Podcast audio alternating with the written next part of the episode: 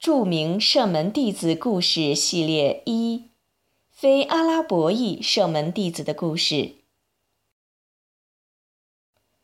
有声读物：著名射门弟子故事系列，基于金标阿訇的系列主麻演讲，经优素福扬整理改编而成。穆罕默德先知愿主福安之曾经说。我的同伴们犹如繁星一般，无论跟随哪一个，你们都会得到正道。安拉的正道得以广泛传播，离不开追随先知的那些圣门弟子们的牺牲和不懈努力。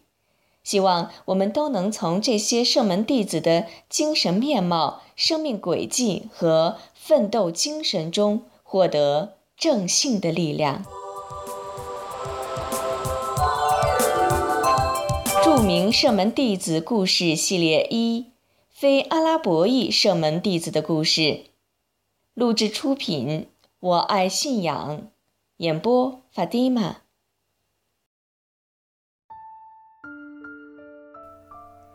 非阿拉伯裔射门弟子，罗马人苏海布。苏海布是欧洲的白种人。他的个子中等偏矮，头发浓密。曾有人说，苏海布原本是阿拉伯人，只是小时候被罗马人俘获，然后在罗马长大成人。但从经典对他的外形描述以及穆罕默德先知的圣训中可以看出。苏海布自小就是欧洲罗马人，并不是阿拉伯人。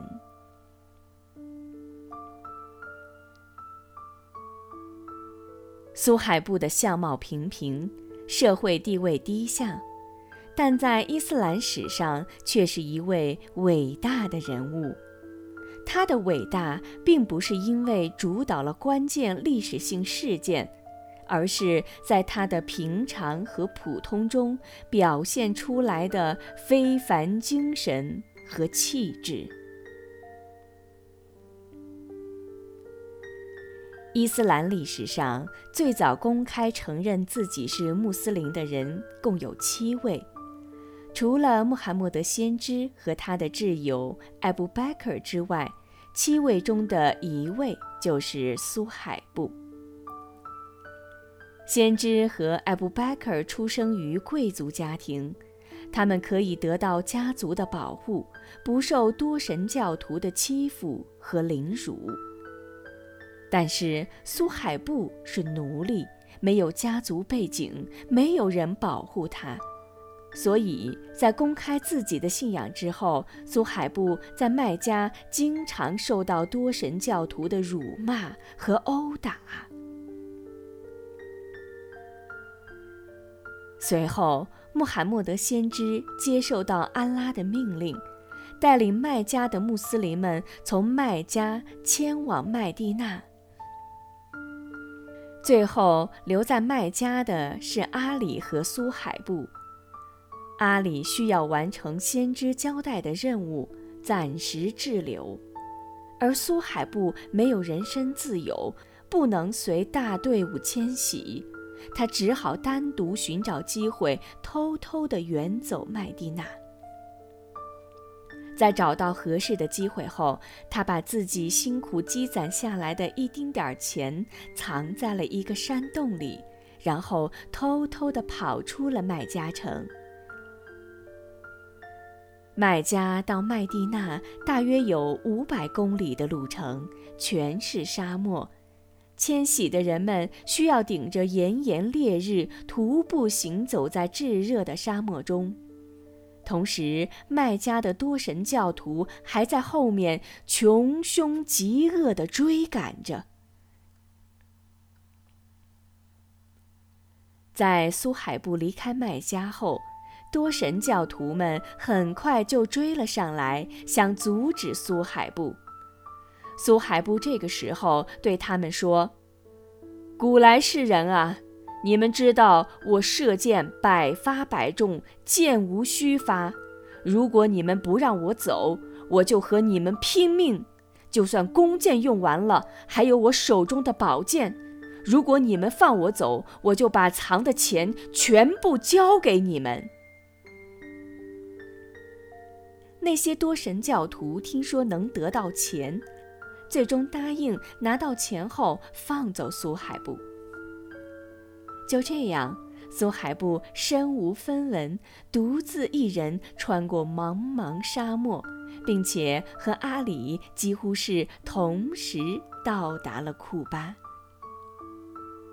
穆罕默德先知远远地看到了苏海布的身影后，大声地向他报喜：“耶黑亚的父亲啊，苏海布，你的买卖获利了。”安拉为苏海布下降了如下启示：有人为求安拉的喜悦而自愿捐躯，安拉是仁爱众仆的。古兰经第二章二百零七节。苏海布是一个风趣幽默的人，很喜欢开玩笑。他的玩笑不会违反伊斯兰的教义教规，更不是为了哗众取宠。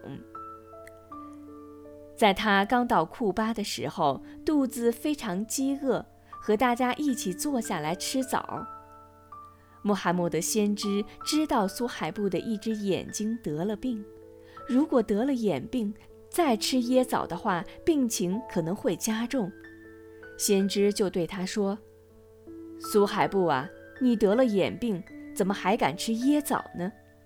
苏海布很诙谐地笑着答道：“主的使者啊，我用没有患眼病的另一边吃枣呢。”他的话惹得大家哈哈大笑，据说穆罕默德先知也笑得甚至露出了牙齿。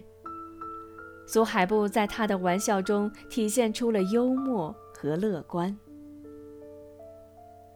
苏海布是一名神射箭手，在战场上非常勇敢，他参加了穆罕默德先知率军出征的所有战役。他同时还是一位慷慨大方的人，他并不是在有钱的时候才慷慨大方，他是真正的慷慨大方，无论有钱或没钱的时候都一样。因为是罗马人的缘故，苏海布的阿拉伯语咬字不准，腔调特别，别人听他说话会有点吃力，有时甚至会产生误会。有一次，大家听到苏海布大声呼喊：“人们呢？人们呢？”大家以为发生了什么事情，纷纷跑过去看个究竟。这个时候才发现，原来苏海布在呼唤名叫约翰奈斯的仆人。由于发音不准，听起来像是在呼唤大家呢。苏海布诵读古兰也不是很标准。大家并没有因此轻视他，因为他一直在努力纠正发音。在欧麦尔遇刺受伤的时候，躺在家里召集来六位射门弟子，让他们推选新的哈里发。最终，大家推举奥斯曼为哈里发。在奥斯曼被选举出来之前，欧麦尔受伤无法领拜。欧麦尔竟然命令由苏海布带领众人礼拜，直到奥斯曼担任新任的哈里发，令大家都料想不到。从这件事情可以看出，哈里发欧麦尔对苏海布的信任。在教历三十八年的时候，苏海布病重归真，埋葬于麦地那，享年七十三岁。苏海布的事迹告诉我们，为主道奋斗不一定要有高贵的出身或充裕的钱财，基于每个人所拥有的，只要不断努力、不断奋斗，也会获得巨大的成功。